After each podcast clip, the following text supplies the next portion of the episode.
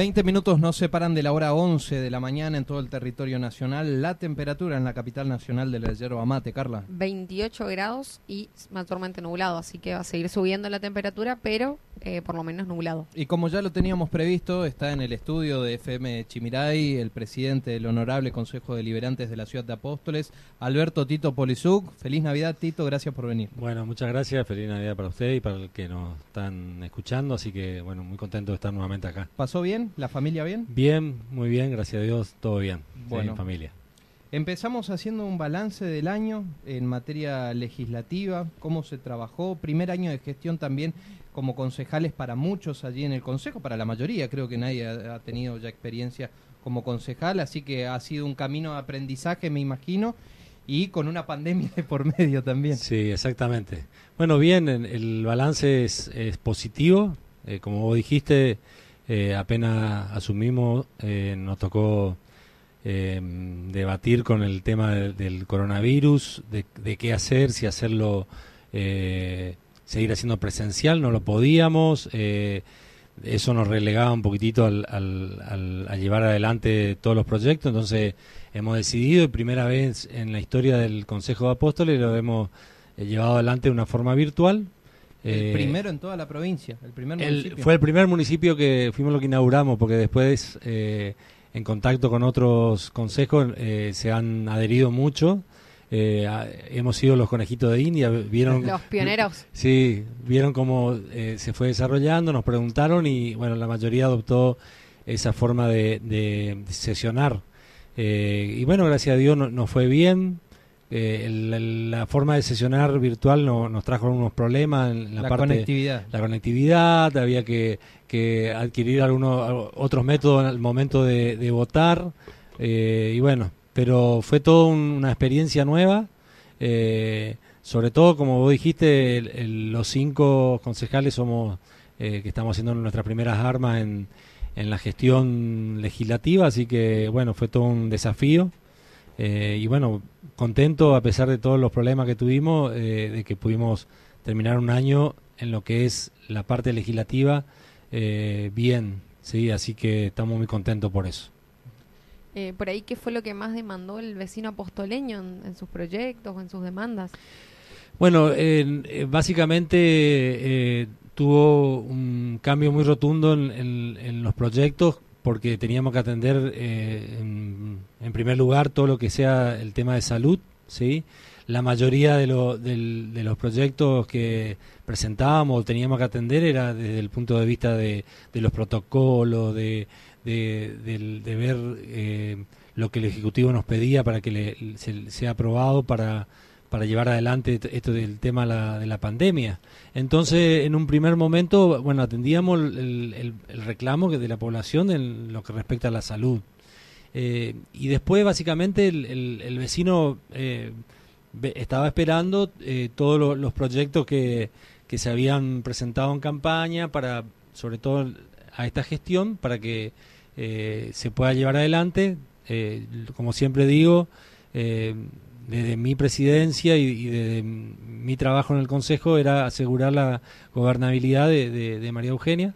eso lo pudimos llevar, ella pudo, lo que, los proyectos que lo pudo llevar adelante lo fue haciendo desde el punto de vista de la obra pública, eh, el trabajo de, acomodar un poquitito el salario de los trabajadores municipales que estaba muy denigrado. Eh, y todo eso eh, se fue haciendo y eh, todo pasó, todo tenía que pasar por el consejo. Sin duda. Así que eso es bien visto por la población. y bueno, nosotros como consejo estuvimos siempre al, a la par de, de, la gestión de María Eugenia sin, tener que dejar también el, tema de que por ahí lo cumplía siempre, lo cumple la oposición en, controlar, que esté todo bien. Eh, estamos muy contentos porque cuando se hizo pedido de informe al Ejecutivo, al, a los días estaba el, informe eh, y bueno, eso habla bien de la transparencia de la gestión y, bueno, nosotros como legislativo eh, apoyando y, cumpliendo nuestra tarea eh, en todo lo que sea los proyectos y las ordenanzas. concejal, ¿cuántos proyectos se trataron este año? Eh, a ver, creo que cerramos en 120 y algo proyectos. No, no, no, no se viene. ¿Redondeemos 125? Y por ahí, Bueno, quizá eh, más. un número más, alto. me parece más. 129 era el, el último número que estaba. Sí, porque las últimas sesiones eran de Sí. 10 a 14. Bien, Sí, sí, sí. 129. De esos 129 proyectos, ¿cuántos bajaron del Ejecutivo? Aproximadamente. Y, y más del más del 70%. O sea que la actividad del Consejo Liberante propia fue de un 30% de esos 129.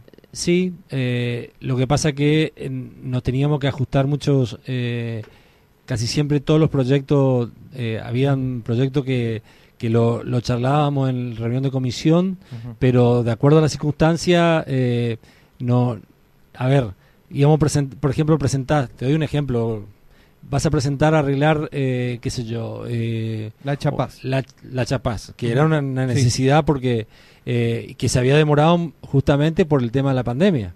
Así como eso, muchos proyectos quedaron relegados porque en primer lugar era más importante el tema de la salud eh, en la pandemia que presentar un proyecto, eh, por ejemplo, el cambio de o hu- hubiera un proyecto de poner eh, nombre o cambiar nombre a las calles de Apóstoles. Yo Sí. creo que eh, eso tenía que esperar eh, porque había era más importante aparte eh, teníamos que demo- demostrar a la población que eh, estábamos ocupados en el tema central que hoy eh, nos aboca que es el, el tema de la pandemia por eso por eso siempre digo eh, a María Eugenia le tocó y a nosotros nos tocó también eh, hacernos cargo de una gestión en la cual nos encontramos con un tema que nos cambió de la órbita No, ¿sí? sin duda. pero Sin duda. pero eh, nunca sin perder el rumbo Eh, yo creo que el, el ejecutivo eh, pudo llevar adelante el- el- la mayoría de los proyectos en tiempos muy difíciles económicos sobre todo y el legislativo también eh, pudo eh, deliberar y hacer proyectos que, que se pudieron hacer en, en este tiempo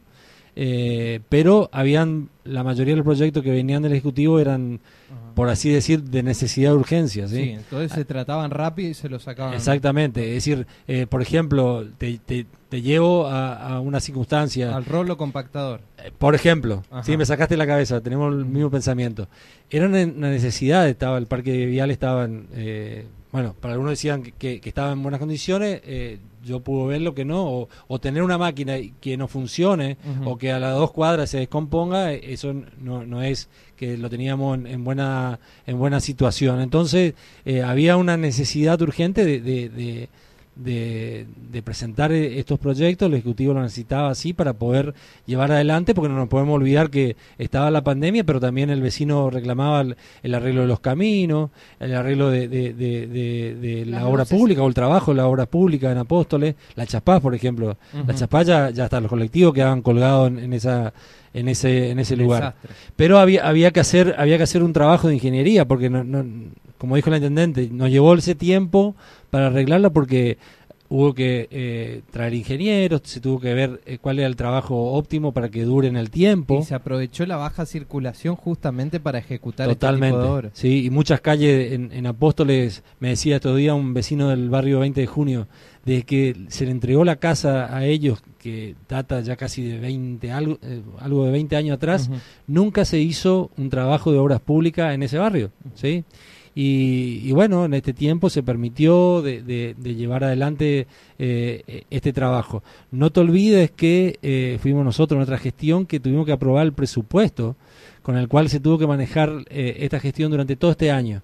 Un presupuesto que tenía que haberse, haberse sido entregado, aprobado, estudiado, como lo hicimos nosotros este año, entregado en tiempo y forma por el Ejecutivo, como lo hizo este año la gestión, en el cual debatimos, eh, vimos toda la proyección para el 2021. Es decir, que esta gestión se tuvo que manejar con un, pre- un presupuesto que lo manejamos eh, muy por arriba, que al presupuesto anterior que, que se había presentado lo, le hemos puesto un, Sin prever una pandemia. Claro, le, le hemos puesto un, un, un- un interés, si se puede decir, por de acuerdo a la inflación y con ese presupuesto se manejó el Ejecutivo. Y a tal punto que, que destaco la tarea que hicieron en el Ejecutivo, que llegamos eh, sin pedir una ampliación del presupuesto este año, con todo lo que hemos vivido, ¿sí? Y la, la mayoría, y la mayoría de la inversión que se hizo en obras públicas, la compra de rolo, fue todo con, con fondos propios, Ajá. ¿sí? Eso hay que O sea que la destacar. recaudación municipal ha sido buena, hay que agradecer al vecino, ¿sí? la Eh, contribución. la contribución que ha hecho y, y es por eso la responsabilidad de, en esta gestión de volcar eso en obras al pueblo, así como se dice vulgarmente o una, una frase hecha, todo vuelve en obra al pueblo, que muchas veces la gente dice, no, esta es una frase hecha. En este caso, el- el- esta gestión pensando en, en esa gran colaboración que hizo el, el- vecino, que en un tiempo muy difícil económicamente sal- salió y fue a pagar los impuestos, bueno, se quiso volcar esto en, en la, en la obra pública. Y se llegó a, a, a- trabajos que hace mucho tiempo o a barrios que estaban eh, muy postergados.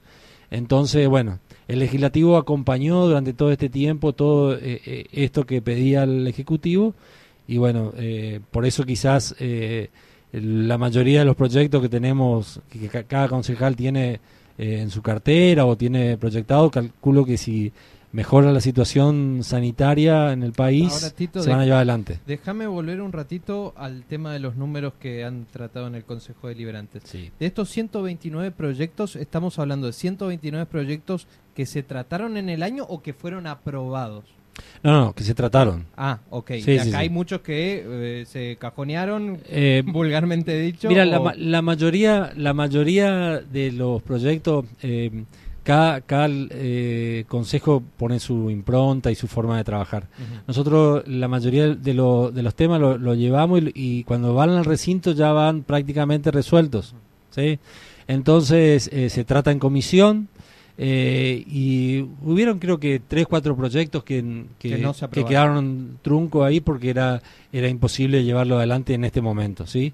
Pero eh, con una posibilidad de seguir trabajando, uno, uno de ellos eh, lo seguimos haciendo, yo personalmente lo, lo sigo eh, estudiando y proyectando y no, no era un proyecto mío, sí, pero creo que en su momento, si el municipio eh, pasa esta pandemia, eh, lo va a poder estudiar y ver. Que era el tema de las bicisendas, sí. Ah, sí. Eh, eh, por el por el monto que acarreaba y por eh, otras cositas más quedó en comisión y bueno algún día lo retomaremos pero en este momento por el monto eh, que, que requería ese, ese ese proyecto casi 28 millones de pesos era imposible eh, ponerlo en práctica en la ciudad de Apóstoles así que bueno eh, y así como eso, muchos proyectos que, pero la mayoría fueron aprobados o, eh, como es, pasado a comisión, discutido, después eh, entró nuevamente por aprobado por resolución. Uno por ahí de sus primeros proyectos fue aprobar la ordenanza de pirotecnia cero. ¿Y fue una realidad en Apóstoles? Eh, Bueno, el, eh, creo que el primer proyecto fue el, el número, si no, mal no recuerdo, el eh, la ordenanza número 05 del 2019 o 07, no recuerdo bien. Eh, bueno, estaban todas la- la- las miradas sobre mi persona porque fui vendedor de pirotecnia desde el año 99. Eh, y bueno, uno de los primeros proyectos que cayó sobre el, el escritorio del consejo fue ese. Eh, ¿Ese también bajó del Ejecutivo? no, no, no, ese, ese, ese surgió de, de- desde el De tu consejo. banca. Sí. Dale. Eh, Habían muchas solicitudes de lo que es patita sí, callejera, sí. la población, todo, era la, la Asociación. Protectora de Animales, la gente que trabaja con el autismo. Y, y- y era un proyecto que sí había sido cajoreado hace casi cuatro años. Todos los años eh, estas asociaciones volvían sobre el, el proyecto y bueno, eh, era más fácil patearlo y dejarlo para adelante. Claro. Entonces todas las miradas estaban puestas sobre mi persona, decir, a ver, a ver qué, qué- qué va a pasar. A ver qué hace Eh, el comerciante. Y bueno, escuchamos al- al- a la Asociación Protectora de Animales, escuchamos a- sobre todas las cosas y hay que destacar, porque están en primer lugar las personas, ¿sí? A la gente que trabajan con, eh, con chicos con autismo. Y pudimos ver, yo sobre todo, las cosas siempre digo, pude entender que lo que para mí era una diversión, porque aparte de, de comerciante era un beneficio económico, eh, soy medio piromaníaco, me gusta lo- lo- todo lo que es eh, la pirotecnia, pero pude entender que mi diversión por ahí le producía eh, dolor a, a otras Pero es personas. así porque es cuestión de gustos. Hay muchas personas que tenés por ahí un 50% que está a favor de la pirotecnia y otro 50% que es mucho más consciente o empático. Totalmente. Entonces, eh, bueno, eh, había aparte una movida a nivel eh, nacional y provincial de, de la pirotecnia cero, pero ningún municipio tomaba la iniciativa de declarar y aprobar un proyecto de ordenanza, ¿sí? Eh, porque esto requería eh, poder tener que, que, enfrentarte con los comerciantes, por tener a la mayoría, porque como decía Carla, eh, muchos hoy en día pasan por la calle y me dicen, no, nos amargaron la fiesta, no hay, no hay luces, no hay estruendo, pero yo creo que... Pero se le alegraron a muchos se le alegramos mucho y, y, eso es lo que hay que ir haciendo entender a, la población, ¿sí? Donde hay una persona que le produce, eh, es decir, mi libertad llega hasta, hasta donde estás tocando la, la de los demás. Entonces, bueno, eh, hemos podido no solamente presentar una ordenanza para decir, bueno, fue aprobado y el aplauso por un tiempo, sino que esto requería un, un gran desafío de poder eh, reglamentar, reglamentar esta, esta, esta ordenanza. Así lo, así lo logramos a través de la resolución 1100, lograr reglamentar la, la, ordenanza de pirotecnia. Eh, quizás cuando recién sacamos, eh, tuvimos a día, ya estuvimos la fiesta. y este año, a través de la, de la reglamentación de, de, de, la, de la pirotecnia, en el mes de octubre salió reglamentada bajo esta resolución. Pudimos también llegar eh, con diálogo a los comerciantes, que era importante porque permitía una, una, una ordenanza, pero eh, bueno, hay muchas personas que, que quedaron sin su, su bienestar económico durante eh, esta fiesta. Entonces nos acercamos, quiero destacar también a los comerciantes que tuvieron eh, la apertura de, poder entender esta situación, se acercaron, conocieron bien la ordenanza, la, reglamentación y bueno, acompañaron eh, en, esta ordenanza, en, en, estas fiestas, en el cual yo creo que hasta un 90% podemos decir hubo merma de pirotecnia. se vendió mucha pirotecnia. y bueno, esto, esto tiene mucho que ver porque sabemos muy bien que esta ordenanza tiene el alcance eh, únicamente a la venta, venta y acopio de, pirotecnia con estruendo.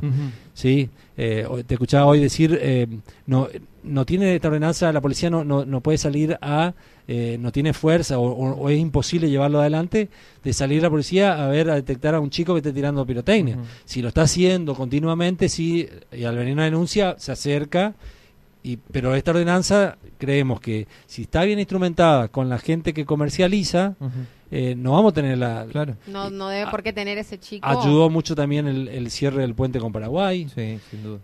Eh, ayudó mucho que, que, municipios vecinos también se acogieron al, tema de la pirotecnia, como te dije. Apóstoles fue el primero que, que, sacó con una ordenanza aprobada. Los otros eh, lo habían pasado a comisión y todo eso no lo habían declarado. Nosotros lo declaramos los otros municipios, al ver que hubo una declaración y hubo una, un proyecto de ordenanza aprobado, eh, salieron eh, luego a aprobar y, esto sirvió a que municipios vecinos, eh, porque iba, no íbamos a ver en la dificultad que si a unos municipios vecinos sí vendían, la gente iba a comprar y iban a venir a, tirar apóstoles. Entonces, como somos varios municipios que estamos bajo el misma, la misma ordenanza, pirotecnia cero, esto facilitó y bueno, hemos, hemos tenido eh, una fiesta tranquila. Realmente eh, eh, me sentaba en el balcón de casa y miraba, y mis hijos todos, ¿sabes? Son los primeros opositores a esa medida, ¿no? Y me decía, papi, qué triste, no hay ruido. Y yo le decía, bueno, eh, es así. Eh, Pero eh, tampoco luces. y a la vez mucha mucha gente me ha llamado, asociaciones protectoras de animales, me llamó una, una madre que tiene un chico autista y me dijo, he pasado, ahora me llamado el 25, me dijo, he pasado una de las fiestas que nunca he pasado, sin crisis con mi hijo, sin tener que medicarlo, sin tener que consultar con el médico, porque eh, bueno, entonces estamos muy contentos por esto. Y, gracias a todos los vecinos que han colaborado también con, llevar adelante, somos todos todo protagonistas de esta eh, pirotecnia cero en apóstol. Tito, te llevo para el tema del presupuesto. Vamos, ya que se nos, se nos apilan los invitados acá. ¿Qué establece el presupuesto para el 2021?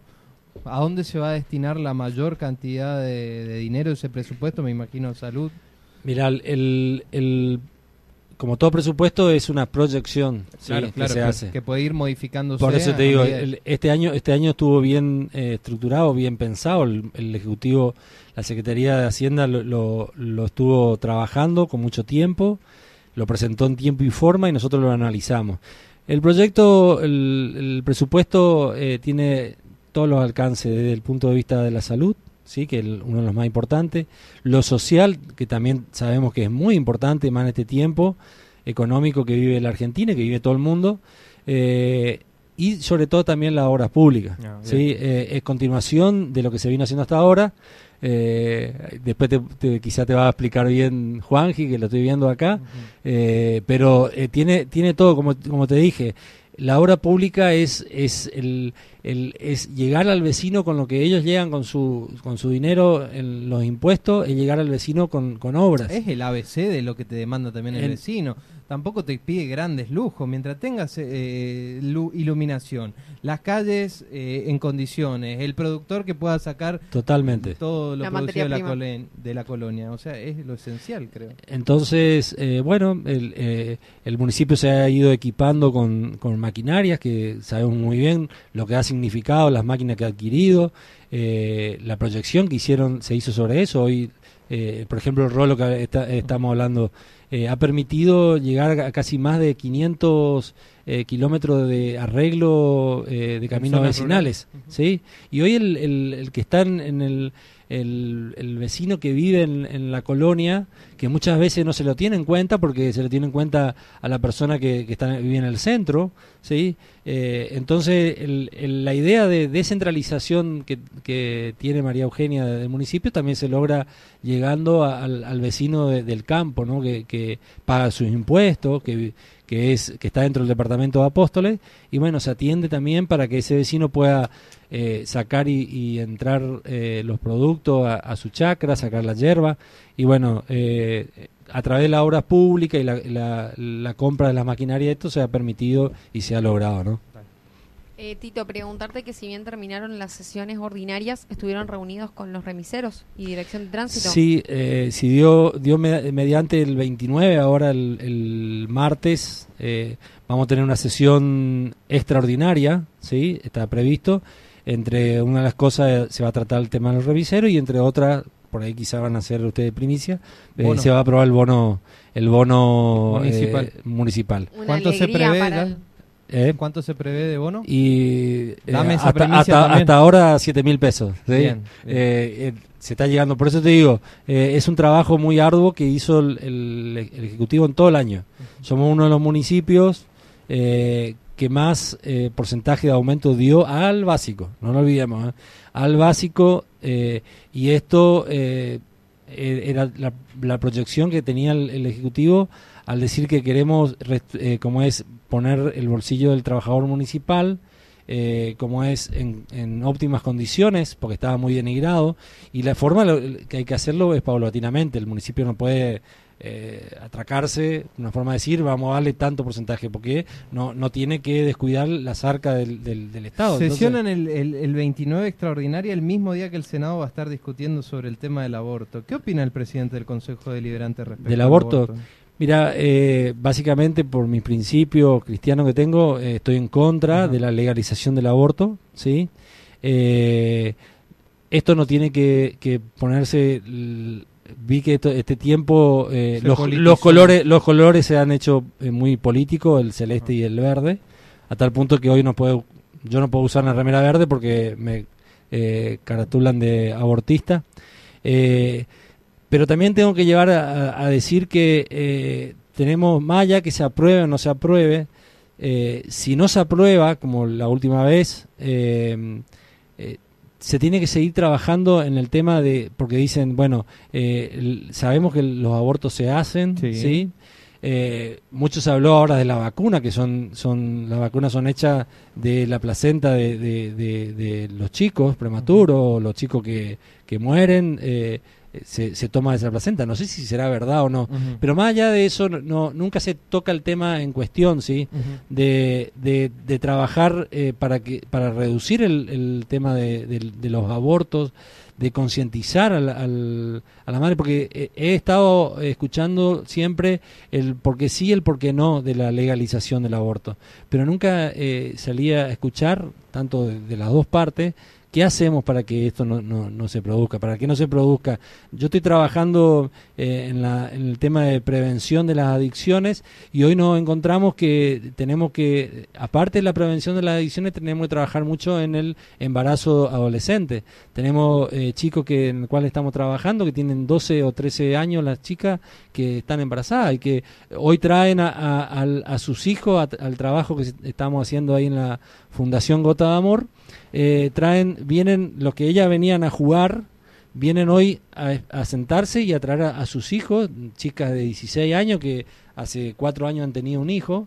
Hay sobre información. Y, y, bueno, hay que trabajar mucho sobre eso. Entonces, más que el, el aborto, eh, hay que trabajar a ver en, en, la problemática que tenemos, ¿sí? En, en, en este aspecto. La gestión del gobierno nacional, ¿cómo la vio? ¿Cómo? La gestión del gobierno nacional, ¿cómo la vio? Bueno, como, como misioneros estamos muy un poco golpeados, pichados. estamos un poco eh, pichados, como dice el, misionero, eh, y sobre todo yo que vengo del, de origen del comercio, eh, bueno, por lo que ha pasado eh, básicamente con la, la, el veto de, del presidente de, de, de, este esta zona franca, zona aduanera que se pensaba para misiones. Pero no te puedo decir con mucho detalle eh, dónde está el punto político de esto. ¿sí? Eh, yo creo que básicamente hay un punto político. Lo sabremos quizá en el 2023 cuando eh, se presenten los candidatos. Quizá hay muchas cosas que no vamos a entender.